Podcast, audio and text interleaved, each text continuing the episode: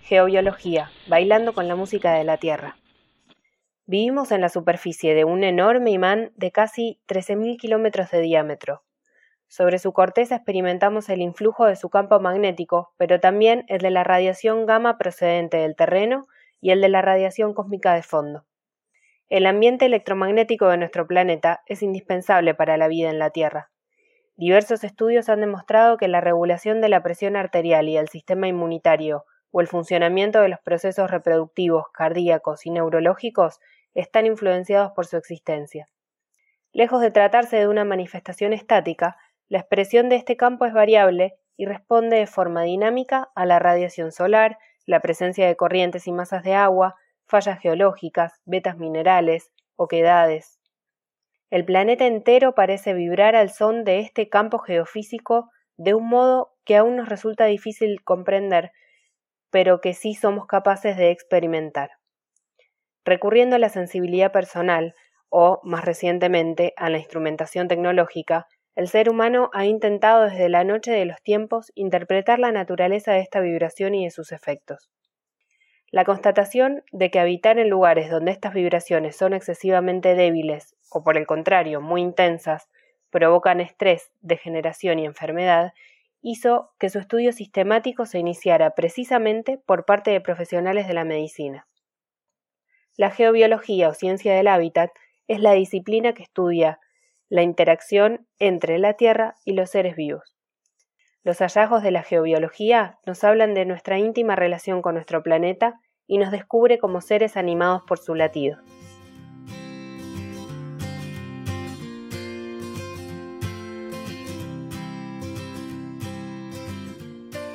Hola, esto es Radio BF, la radio de Bioconstrucción Futura, un podcast en el que te acercaremos noticias, personajes, libros e historias inspiradoras y su contribución al diseño y la construcción saludable.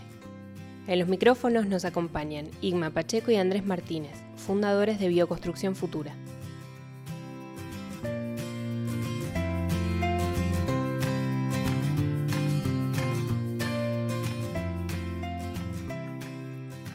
Hola, ¿qué tal? ¿Cómo estáis? ¿Cómo estás, Sigma?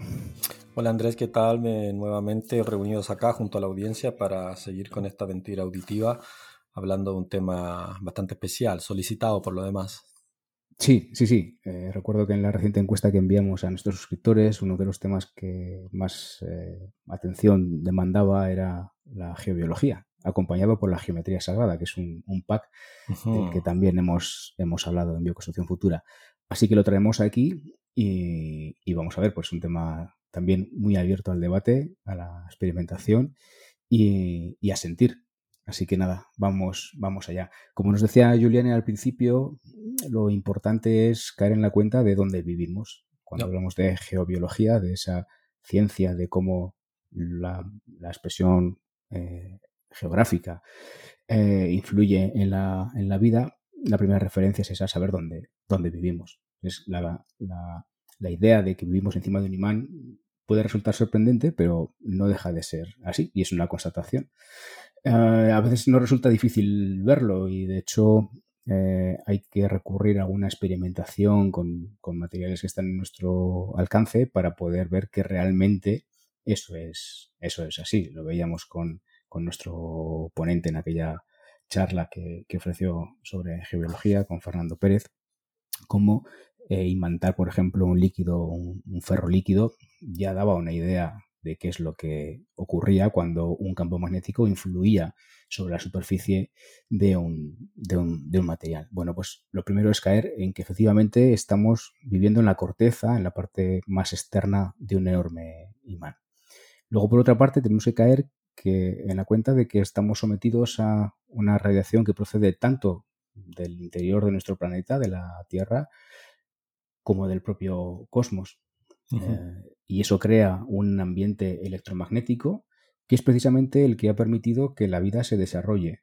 Eh, como leíamos también, como escuchábamos a Juliana, hay estudios que identifican cómo la, ah, una determinada vibración eh, dentro de esta magnetosfera, dentro de este espacio en el que resuenan las ondas que, emite nuestro planeta, eh, influye en la regulación y en la sincronización incluso entre distintas personas de determinados ritmos biológicos que influyen, como hemos visto, en la presión arterial, en, nuestro sistema inmunitario, eh, lo veremos después, pero también en la frecuencia cardíaca, en la frecuencia respiratoria.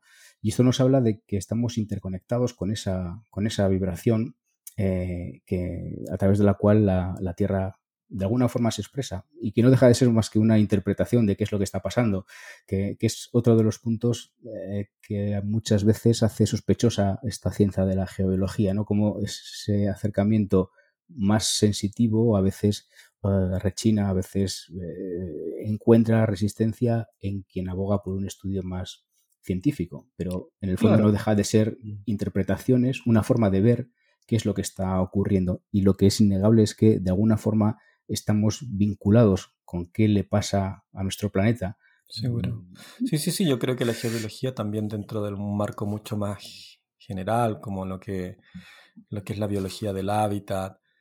Em, hablamos siempre esa idea, ¿no? De que somos seres que interactúan, ¿no? O sea, el ambiente influye, ¿no? Y desde la medicina y de otras disciplinas se, ha puesto de relevancia en los últimos años el ambiente, ¿no? Es decir, somos seres vivos, seres que interactúan como cualquier planta, como cualquier organismo, y, lo que tú acabas de relatar, ¿no? Las, los campos electromagnéticos, las, eh, los campos de energía, tanto internos como externos de la Tierra, son un elemento más que está ahí y con el cual el ser humano interactúa. Y si bien podríamos decir que hay cierta reticencia, que cada vez es menos, porque el, justamente con el avance de, cierto instrumental de medición, se ha podido corroborar el conocimiento que, es bastante antiguo por lo demás, ¿no? O sea, esta idea cuando vamos a, sobre todo a las construcciones más sagradas de distintas culturas, la idea del buen lugar siempre estuvo presente y detrás de esta idea del buen lugar siempre había una idea eh, em, sensitiva, ¿no? Eh, eran personas especiales las que, las que buscaban este buen lugar y el buen lugar sin duda estaba relacionado eh, con estas variables ambientales y particularmente con los campos energéticos de los lugares, que de hecho lo presentan, ¿no? De hecho la geología, porque parte también de estudio de la geobiología es estudiar los distintos estratos tectónicos tienen distinto comportamiento, ¿no? Los cuerpos de agua y todo lo que tú mencionas, pero tenemos que decir que es un conocimiento que por lo menos al ámbito de la construcción siempre ha estado ligado, ¿no? El, buen lugar, ¿no? Esa idea antigua del buen lugar y de cómo elegirlo. Claro, porque seguramente la arquitectura empezó siendo un lugar eh, especial. Eh, muchas veces pensamos que ingresamos en, las, en las cuevas, en esas oquedades, eh, terrestres para refugiarnos y que aquel fue nuestro primer hogar, pero en realidad nuestro primer hogar siempre fue la naturaleza. Si entramos a estos sitios es porque algo resonaba allí, nunca mejor dicho, y, mm. justo estaba recordando que hace no muchas semanas leía algunos estudios sobre, sobre cómo se producía el descubrimiento de estos lugares precisamente a través del sonido, de la vibración, y cómo hay una correlación entre la ubicación de determinadas pinturas rupestres y los lugares en los que la vibración de la cueva se expresaba de un modo más, eh, más llamativo. Y claro, no es difícil caer en la cuenta de que eh, cuando prácticamente oscuras se ingresaba en un espacio de estos, lo que se estaba buscando era una comunicación con, algo mucho más visceral y que el descubrimiento de esa cueva se producía, se producía por la, la reflexión que las propias paredes de la cueva producían sobre los oídos humanos y en las impresiones tan profundas que debió causar esto. ¿no? Con, esto a lo que me refiero es que eh, probablemente entramos allí buscando experiencias y buscando, quizás buscándonos eh, a, nosotros mismos, más que buscando un cobijo que podríamos tener de una forma mucho más accesible. Y, quizás, y quizás diciendo también, eh, recalcando en esa idea que se puede cargar de significados o de lecturas, yo creo que también estaba el sentirse bien, ¿no? Hay lugares, incluso yo creo que hoy en día hasta lo podemos experimentar, ¿no? A pesar de que hemos perdido a lo mejor ese vínculo eh, original con la naturaleza, esta idea de me siento bien, o sea, hay lugares donde uno se siente bien y lugares donde no se siente bien. Creo que esa, esa agudeza a lo mejor en una primera instancia, ¿no? Del Homo sapiens estaba mucho más desarrollada que ahora, pero el origen de la, de la geobiología y del buen lugar tenía que ver con ese sentido, ¿no? Con esa con esa capacidad intrínseca del ser humano de sentir los lugares, de sentir una eh, donde estoy, que algunos animales lo, tienen bastante eh, desarrollado. Tanto animales como, plantas. Y, y, en eso me, quería parar, aunque fuera solo unos segundos, en que se trata de buscar el buen sitio, pero para cada persona, cada, para, para cada animal, cada planta, el buen sitio es uno. Entonces, esa diferente forma de expresarse eh, y de sentir hace que unos lugares sean diferentes a otros. Probablemente en estas primeras grutas, incluso mucha de la arquitectura sagrada que estabas mencionando, está buscando otro efecto, no precisamente el de procurar un espacio tranquilo de, descanso. Y, es así, con lo cual, en el fondo lo que nos interesa es ver que hay una vinculación entre cómo se expresa la tierra y cómo eh, sentimos esa, esa expresión. Y, aquí leía también sobre la resonancia de Schumann, esa vibración de, fondo, la ionosfera eh, acaba suponiendo una especie de, escudo en torno a la Tierra y cómo ese escudo hace que la, resonancia de fondo rebote y provoque una, radiación, una vibración, eh, hace también que determinados mm, procesos orgánicos se, se sincronicen y se regulen. Tan es así que son precisamente esos hercios, esa vibración que se produce, la que resuena cuando nos encontramos en ese estado de, quietud, de tranquilidad, que científicamente conocemos como el estado alfa de, nuestro cerebro, ¿no? Y que como otros estados de distinta conciencia no dejan de ser armónicos, es decir, eh, múltiplos de esta vibración de fondo que eh, descubierta por Schumann, aunque ya intuida por Tesla, Tesla, por aquí en los años 50, eh, está ahí en, ese, en, el entorno de los 7,8 hercios, ¿no? Y, y, como a partir de, ahí muchos procesos se, se sincronizan. Y luego con ese panorama de fondo tenemos que además la propia corteza de la Tierra, lo que tú hablabas, eh, esos estratos eh, geológicos, esas oquedades, las masas de agua, además modifican este, este campo. Con lo cual, cómo se expresa en el fondo es algo muy, muy variable, ¿no? Y cuando eh, muchas veces, nos lo explicaba Fernando en aquella charla, cuando hemos querido ver manifestación de, en, en, forma de redes, ¿no? Toda la historia de la, del, estudio más o menos empírico eh, de la geología determinaba que había unas redes, una, manifestación en forma de cuadrícula, en fin, todo, esto que de alguna forma hemos oído hablar y que también dejaremos eh, vídeos e imágenes para, verlo. Eh, luego la realidad es que todo esto es mucho más estático, mucho más elástico, perdón, y la manifestación es mucho más, mucho más abierta, mucho más viva. Que en el fondo tiene sentido que, que todo sea mucho más diverso de lo que de esa cuadrícula ¿no? que, planteaba que, originalmente se, detectaba.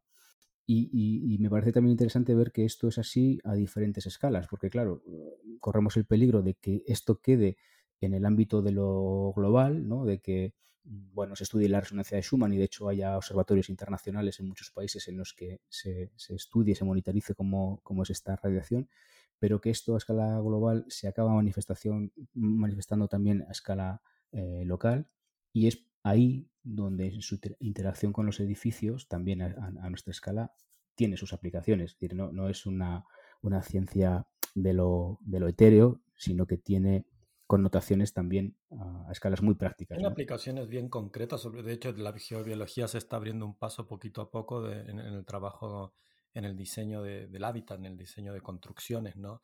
De hecho, Harman, ¿no? que fue la, la, línea de Harman, que fue, la escuela alemana fue la que un poco empezó a, estudiar de manera más científica también esto, porque también tiene una tradición muy importante con, con, los taurinos y con el trabajo de, las, de las varillas, que es algo que seguro también lo vamos a comentar, ¿no? Em, y el, el, el trabajo, te iba a comentar el tema de los, de que además de lo que tú comentas, de que hay factores naturales que inciden en estos campos electromagnéticos, también los elementos construidos eh, amplifican, distorsionan, cambian, ¿no? Eh, em, existen también lo que se conocen los materiales ferromagnéticos, ¿no? El exceso de acero, hay, materiales que amplifican, hay materiales que bloquean, entonces es muy importante, y ahí entramos de nuevo, a lo mejor como la bioconstrucción se une con estos temas, es de que los materiales que usamos para construir, la forma de cómo construimos, em, alteran o modifican, ya sea para bien o para mal, eh, estos, estos campos electromagnéticos. ¿no? Generalmente en el ámbito del diseño se le pone mucha atención a los puntos de descanso, lugares de trabajo, eh, los cuartos de dormir, porque son elementos, son estancias donde pasamos mucho tiempo y se cuida mucho desde el punto de vista geobiológico esa idea, bueno, ¿qué está pasando ahí? ¿Cuáles son los campos? Y, los materiales. Quería recalcar esa idea de que hay factores naturales, pero los materiales que usamos y la forma en que disponemos ciertos materiales influyen también en, distorsionar, amplificar o bloquear estos, estos campos. Hmm, justo a eso me refería cuando mm, comentaba que hay una influencia global que procede de esa parte más eh, geográfica, si quieres verlo así, de la parte de la escala doméstica. ¿no? Entonces, no solamente existe esa manifestación que influye al edificio, sino que lo que hagamos a escala de edificio también influye en cómo se manifiesta y cómo se modifica eh, esta, esta señal, digamos, esta energía de la Tierra, más las que incorporamos no solamente a, través de los materiales y los sistemas constructivos, sino también a, través de las instalaciones, ¿no? que es un, es un, hecho relativamente reciente, especialmente en lo que se refiere a la electricidad. La electrificación de nuestras viviendas es, es muy, muy, muy reciente en la, en la historia de la evolución humana y está modificando también ese, ese clima electromagnético en el que nos hemos desenvuelto como, como seres humanos desde hace ya un par de millones de años, ¿no? desde que apareció el género Homo en la Tierra. Entonces, eh, incluso cuando pensamos que, en nuestro edificio estamos a salvo y que es nuestro pequeño castillo, nuestro refugio, estamos ya alterando esa naturaleza y tanto, como tú decías, tanto desde, desde la Tierra hacia el edificio como desde el edificio hacia nuestra salud y al final eh, no, no podemos evitar esa, esa, esa influencia, esas afecciones. Hay que conocerlas, hay que, eh, hay que medir. Hay que medir, eso es algo en lo que nos van insistiendo todas las personas con las que hemos hablado sobre el tema. Y, y, es importante que, que, entendamos también que incluso si hay una medición que parece ser más objetiva, incluso si hay una instrumentación muy tecnológica que nos va confirmando esa intuición vía sensibilidad humana, ¿no? luego hablaremos si quieres un poco de, radiestesia, eh, que, veamos que siempre hay que interpretar y ver que es una, una visión de lo que tenemos alrededor. ¿no? Inicialmente había una, un acercamiento muy experiencial, noto esto, eh, lo traduzco incluso en, imágenes, ¿no? es el lenguaje del zaorí eh, iba a decir de toda la vida, pero, pero sí, esa persona que, siente determinada cosa, aunque, y el nombre que le pones eso. Y luego cuando llegamos con una instrumentación mucho más moderna que se traduce en números, no deja de ser otra interpretación distinta, pero en el fondo nos está hablando eh, de lo mismo y algo ocurre. ¿no? Eh, recuerdo como Fernando en aquella ponencia nos hablaba, de, comparaba un poco las lecturas hechas por zahoríes y las lecturas hechas por científicos, incluso del, del Consejo eh, Científico aquí en, España, y cómo eh, eran nombres diferentes, pero para un fenómeno que escondía ahí una variación del campo eh, magnético terrestre que, estaba hablando de que ahí, ahí pasaba algo, ¿no? Y eso que pasa, puesto que acaba influyendo en nuestra biología, pues tiene una, una, relevancia y que quienes nos dedicamos precisamente a procurar la salud de, de las personas no podemos pasar por, por, alto y que debe ser una llamada de atención a, poner también eh, la atención en, en, esta, en estos fenómenos. Y es importante destacar también, ya para ir bajando, bajando a tierra, ¿no? nunca, nunca mejor dicho, esta, esta, esta introducción a lo que es la geobiología, que mm, hoy en día existen métodos, estudios, y los geobiólogos trabajan con arquitectos y van a los lugares y hacen lo que se conocen como estudio geotécnico, que no es, que no es más que ir al lugar al predio, a la construcción ya hecha, porque también se pueden hacer estudios sobre construcciones ya hechas.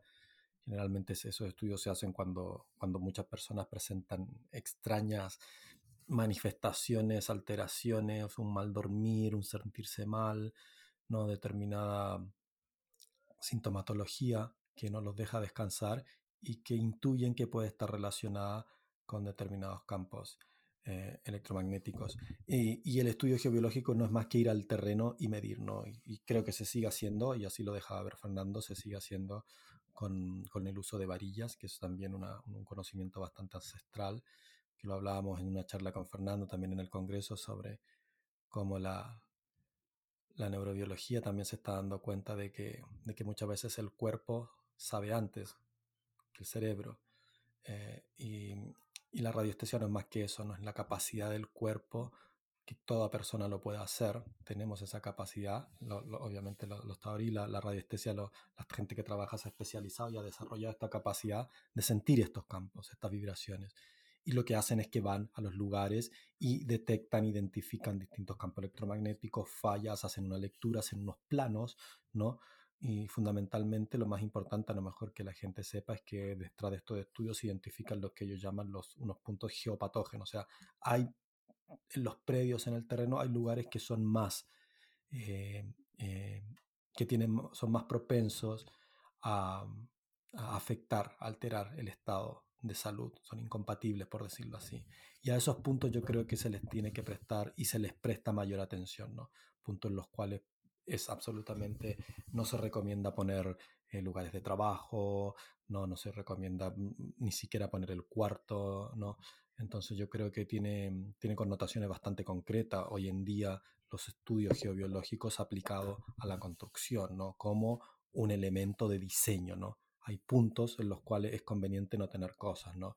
no en otras charlas hemos comentado al revés, ¿no? De, cuando se van a hacer estos análisis a vivienda, gente que está presentando determinados síntomas y justamente se comprueba, claro, que detrás de tu cama, que justo donde estás durmiendo, hay unos campos, hay unas corrientes que vale la pena evitar y moviéndose, modificando, haciendo ciertas modificaciones se puede hacer. Pero estos estudios hay que decir que, que tienen bastante aplicabilidad a la hora de diseñar o de organizar o distribuir espacios, lugares de trabajo.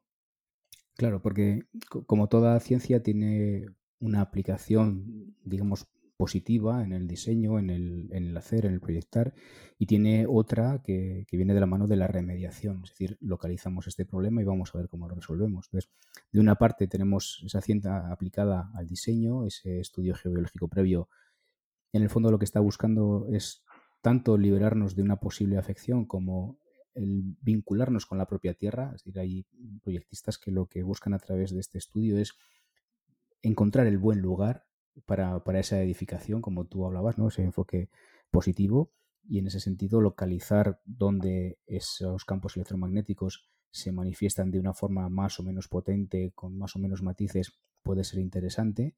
Y luego, claro, hay un estudio a posteriori de los efectos y de las consecuencias ¿no? que, pueda tener la determinada afección. Y ahí es donde ya no solamente hablamos de, la influencia de la Tierra, sino de esas eh, instalaciones, que, hemos incorporado y que también modifican ese clima electromagnético y que pueden estar dando lugar a patologías, pues desde, iba a decir simples, pero no quiero quitarle peso, dolores de cabeza o jaquecas, hasta incluso eh, leucemias, cánceres. Hay estudios que vinculan con este tipo de enfermedades eh, degenerativas. ¿no? En el fondo, eh, nuestro cuerpo está reaccionando constantemente a una influencia externa que les ajena, reacciona con, estrés y si ese estrés no se puede liberar de ninguna forma porque son 8, 9, 7 horas al día permanentemente, eh, nuestro cuerpo no puede gestionar esa, ese, eh, esa alteración, ¿no? Como siempre está jugando a, adaptarse a lo que hay, está, siempre está bailando al ritmo que, le llega acomodarse a él, cambiar de, ritmo, eh, tiene serias consecuencias. Y, en ese sentido, pues ese, estudio geobiológico previo puede eh, definir incluso la planta del edificio, buscar cierta conexión con cómo esa, esas redes de las que nos hablaban Harman o Benker o Curry en, su momento se puede ir acomodando. Y también según vamos descendiendo de escala podemos incluso eh, definir dónde ubicar un dormitorio, por ejemplo, ah, incluso las proporciones de, determinada edificación o de una habitación, de la distribución dentro de, esa red de, determinados espacios, quizás menos sensibles, ¿no? quizás una, despensa, un baño, no es lo mismo que un salón, un estar y por supuesto un, dormitorio. Eh, y luego está la parte del estudio, ah, digamos, de remediación, ¿no? de Vamos a ver qué está ocurriendo aquí a partir de esa sintomatología que presente quien esté allí viviendo. Y, pero de esa parte hemos hablado ya alguna vez más. Se, me viene en la cabeza un estudio que hizo Harman ya en los años 50, ¿no? que fue cuando se empezaron a hacer los primeros estudios que se pasa de la porque la radiestesia tiene una tradición amplísima, histórica, ¿no? Fernando nos mostraba unas imágenes de, de pinturas clásicas que ya mostraban al, al, al, radiestesista ahí con su varilla andando en las escuelas de geobiología, la escuela de minería, en sus tratados, en sus libros antiguos, siempre está el radio, el radio ¿cómo se llama? Radioestesista. Eso es, sí, radioestesista. Radioestesista eh, como figura principal, como el profesional encargado, ¿no? Pero claro, fue a mediados del, del, del siglo pasado y sobre todo en la escuela alemana que empiezan a hacerse estudios más eh, más científicos, por llamarlo así. Y hoy en día, mucho instrumental, que incluso, Fernando nos decía, incluso el, instrumental más moderno de hoy en día hay cosas que no puede captar, que las puede captar, todavía las sigue captando mucho más el cuerpo de, una persona entrenada, porque son tan finas que los instrumentos todavía no llegan ahí. Pero sin duda, en los próximos años llegarán esos instrumentos, más que nada para corroborar de manera a lo mejor un poco más técnica, instrumentalizada, lo que los radioestesistas ya sabían hace mucho tiempo. Y tiene mucho que ver, porque claro, tú le dijiste, cada persona es distinta y cada persona también reacciona, ¿no? Depende mucho también de tu condición genética, de tu estado de salud, de cómo estás, etcétera, etcétera, ¿no? Em, pero Harman hizo un experimento bastante científico también que es conocido, que lo hizo en un hospital, porque Harman era médico, él trabajaba en un hospital, y él se empezó a dar cuenta de que habían pacientes que tenían mejores recuperaciones que otros. Y observaba que los que menos recuperaban estaban en determinados sitios, en determinadas habitaciones. Y como él tenía un cierto conocimiento y se, estaba interesando en todo este tema de, la, de las radiaciones y la, la radiestesia y los campos electromagnéticos y su influencia en las personas, él empezó a desarrollar la teoría de que había una relación entre quienes los pacientes que recuperaban mejor y los que recuperaban más lento o les costaba mucho recuperarse y el lugar donde estaba y empieza a hacer un experimento, empieza a detectar y empieza a darse cuenta de que los pacientes que menos, eh, que peor recuperaban estaban en sitios, ¿no? Em, con determinados geopatógenos, ¿no? Y lo que él hace es que hace un experimento muy, muy grande con 5.000 muestras de sangre y las va ubicando en distintos lugares del hospital.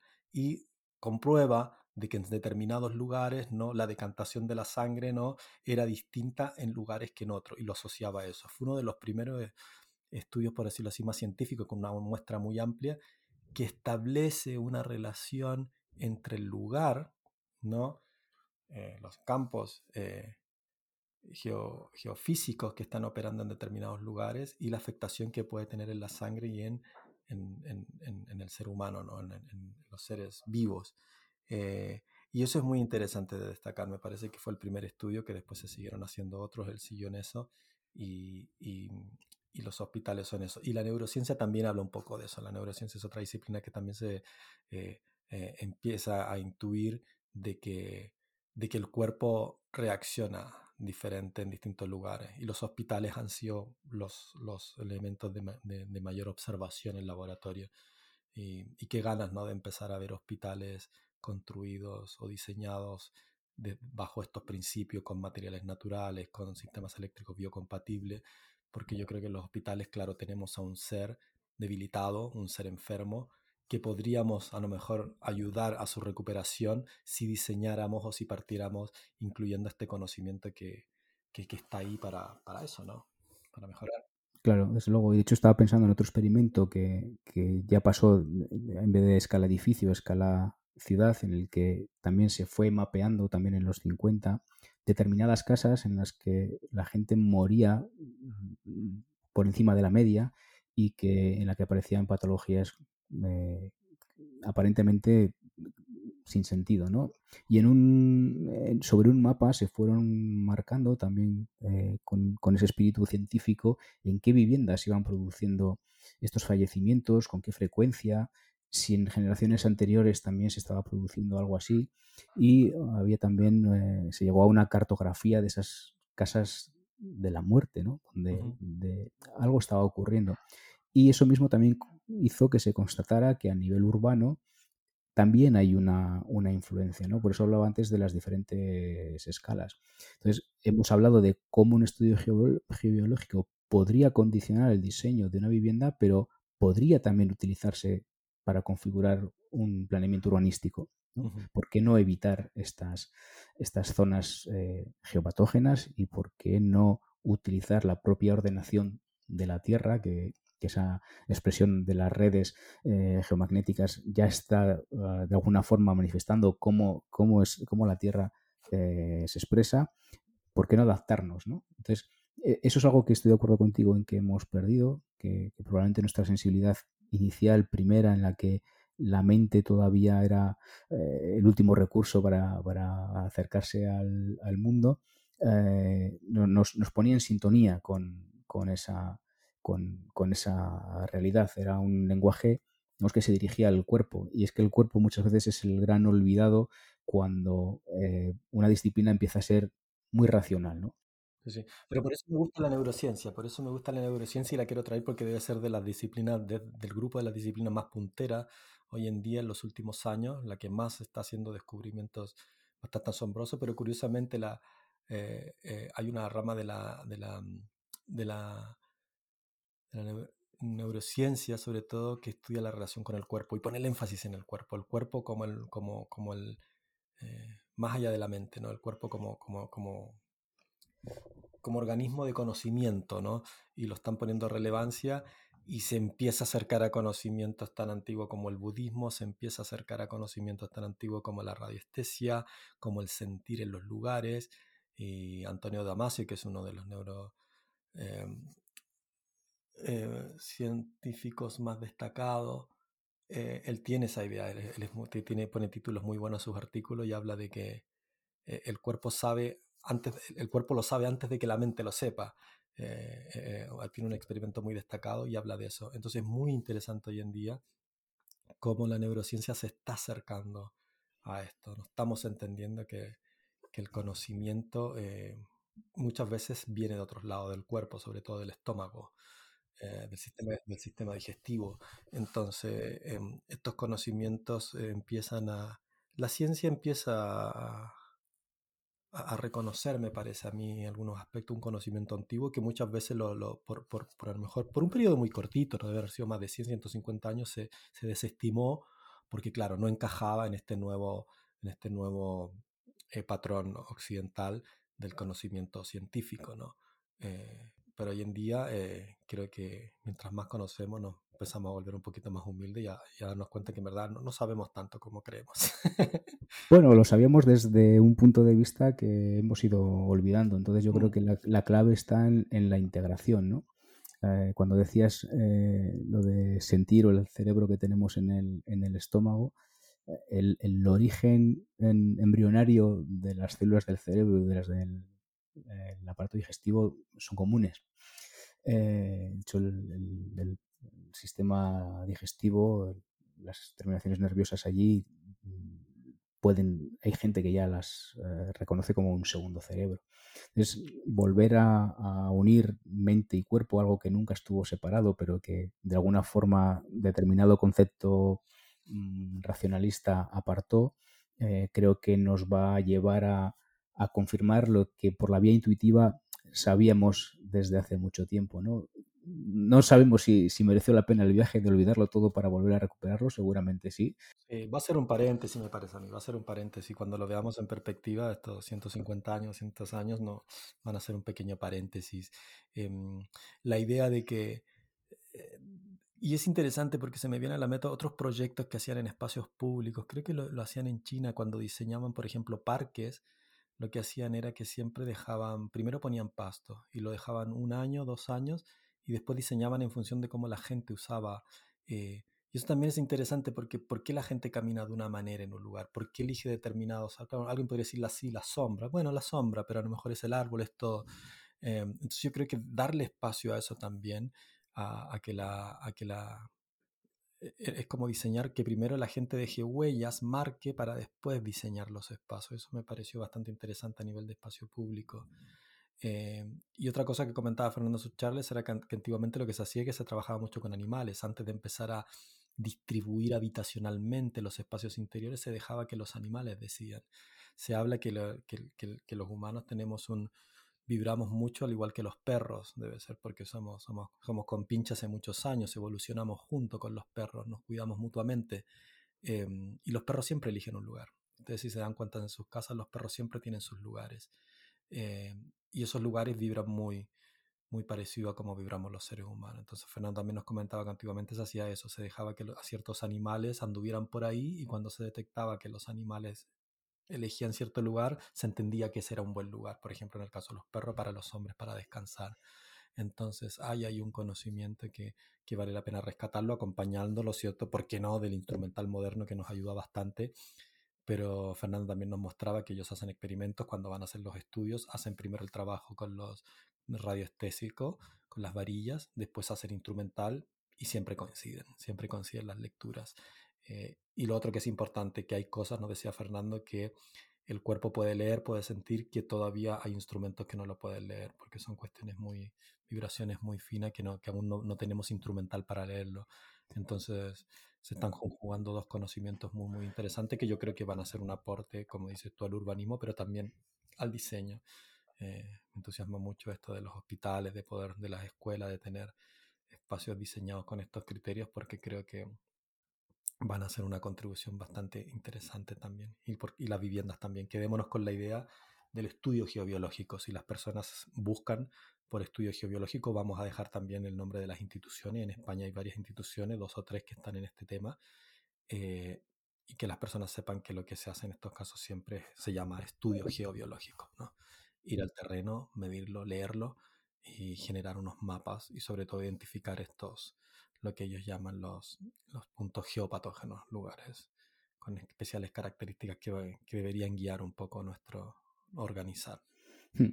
Yo creo que esa es un poco la, conclusión y, casi volviendo al, principio a tu intervención cuando decías que ah, ya no solamente es cuestión de buscar esos sitios malos, sino en el fondo se trata de buscar el buen sitio, que es eh, la, aspiración eh, a la que nos debemos. ¿no? Eh, me, consta que, en los primeros pasos del aprendizaje de la radiestesia, de la geobiología, mucha gente se centra en cuál es el sitio malo, ¿no? Ir buscando lo negativo. Y a veces es más sencillo acercarse al lugar diciendo cuál es el buen sitio, ¿no? ¿Dónde, dónde, estoy a gusto, dónde estoy confortable? Y que quizás ese enfoque positivo eh, sea más sencillo y más humano que ir buscando justo el, punto negativo. Y yo creo que es una experiencia que todos hemos vivido, o sea, todos podemos, hemos tenido la experiencia de sentir lugares con buena vibra y con mala vibra, ¿no? Hay lugares donde queremos salir de ahí, hay lugares que, que nos sentimos bien, incluso la naturaleza misma, hay lugares que, que decimos, acá está bien, acá me siento bien, o sin ni siquiera racionarlo, solamente te sientes mal, y hay otros de los cuales algo pasa.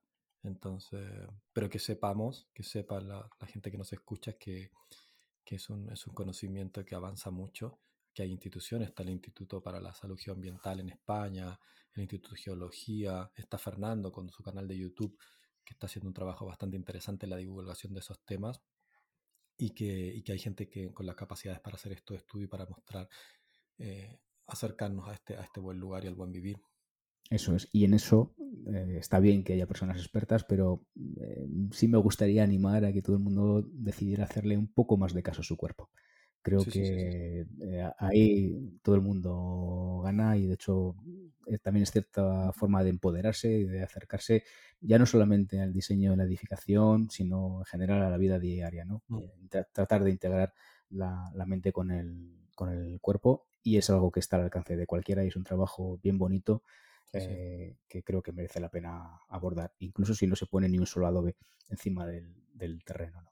Buen, buen, buen, buen mensaje ese de, cierre, invitar a la gente a conectarse con el cuerpo y a, como decía Antonio Damasio, que, que, el cuerpo muchas veces sabe cosas antes que la mente. Eso es.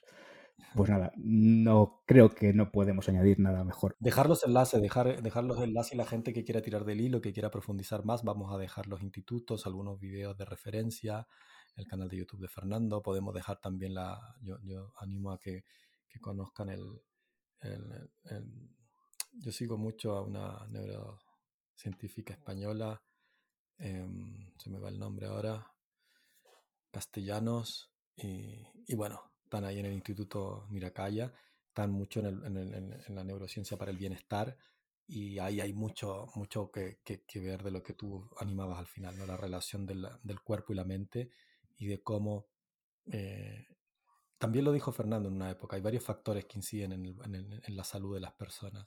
Nosotros siempre hablamos del, del, entorno, ¿no? del habitar, del lugar construido, eh, pero también el otro es el estilo de vida. Y este instituto se concentra en eso y habla mucho de cómo la, el, el cuerpo en sí cuida, cuida la mente el cuerpo hmm. cuida la mente y, lo están haciendo de manera muy, muy científica, así que a los que son más cientificistas también los animamos a, meterse en esta parte de la neurociencia y, que sepan que, que, ahí hay mucho, hay mucho hallazgo y mucha comprobación de cosas que ya sabíamos. No, sabía, Isma, que compartíamos algunas lecturas de ese tipo también. Así que el, trabajo del Instituto Niracara Sí, sí, sí, sí. Tienen cursos muy buenos. Yo, vamos a dejar el, instituto. Eh, tienen cursos, tienen seminarios gratuitos, otros cursos de pago, distintos niveles, eh, y le están poniendo mucho énfasis. neurociencia del bienestar. Eso es. Pues nada, vamos a dejar esas referencias aquí debajo y, seguimos. Seguimos, seguimos en un próximo episodio y esperemos que la gente le, eh, se animen a comentar, tanto si lo escuchan desde nuestra web o de las distintas plataformas donde colgamos el podcast. Eh, y seguiremos compartiendo, compartiendo distintos temas en, esta, en este formato auditivo. Muy bien, Isma. Pues nada, aquí lo dejamos por hoy. Un abrazo. Chao, chao. Chao, chao.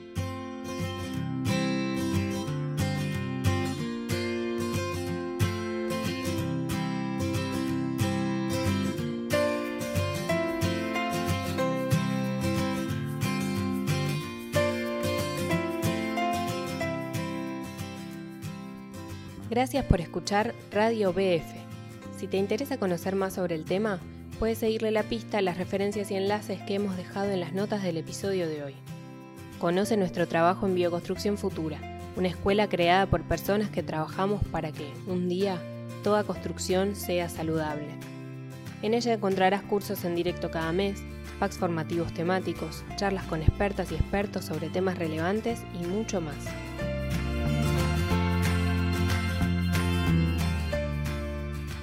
Te invitamos a compartir este podcast en tus redes sociales o enviársela a tus contactos, amigas y amigos, y así hacer crecer la comunidad de habla hispana que apuesta cada día más por vivir en casas sanas y eficientes. Puedes suscribirte a nuestro boletín de cada domingo y recibir en tu cuenta de correo nuestros artículos y formaciones. Lo haces en nuestra casa digital, bioconstruccionfutura.com. También puedes seguirnos en nuestra cuenta en Instagram, en bioconstrucción.futura. Y esto es todo por hoy. Te esperamos en los próximos episodios de Radio BF, la radio de Bioconstrucción Futura.